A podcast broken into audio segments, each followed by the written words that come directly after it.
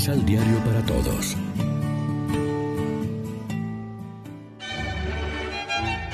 Proclamación del Santo Evangelio de nuestro Señor Jesucristo, según San Lucas.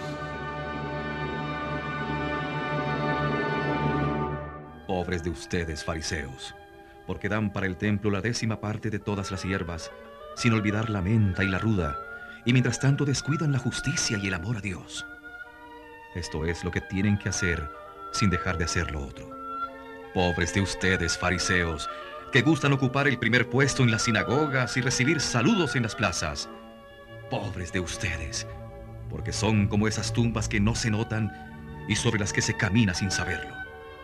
Un maestro de la ley tomó entonces la palabra y dijo, Maestro, al hablar así nos ofendes también a nosotros.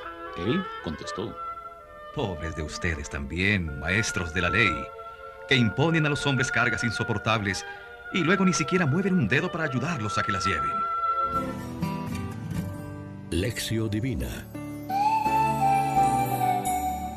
Amigos, ¿qué tal? Hoy es miércoles 14 de octubre y a esta hora, como siempre, nos alimentamos con el pan de la palabra.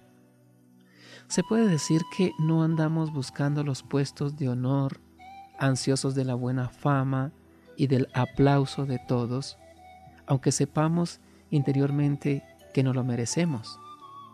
Podemos ser tan jactanciosos y presumidos como los fariseos. Somos sepulcros blanqueados. Cada uno sabrá cómo está por dentro, a pesar de la apariencia que quiere presentar hacia afuera.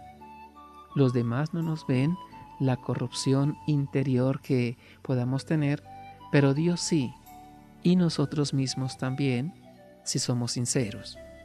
Si de alguna manera somos doctores de la ley porque enseñamos catequesis o educamos o predicamos, pensemos un momento si merecemos la queja de Jesús. Imponemos interpretaciones del Evangelio que son demasiado exigentes, cargas insoportables. Ya es exigente de por sí la fe cristiana, pero no tenemos por qué añadirle nosotros cargas todavía más pesadas. Jesús se puso como modelo de lo contrario. Vengan a mí todos los que están fatigados y sobrecargados, porque mi yugo es suave y mi carga ligera. Además podemos caer en el fallo de ser exigentes con los demás y permisivos con nosotros mismos. Reflexionemos. La hipocresía mantiene una apariencia engañadora. ¿Hasta dónde actúa en nosotros la hipocresía? ¿Hasta dónde actúa en nuestra iglesia? Oremos juntos.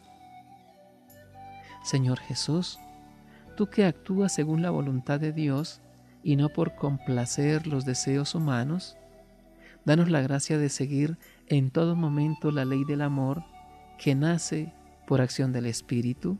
Amén. María, Reina de los Apóstoles, ruega por nosotros.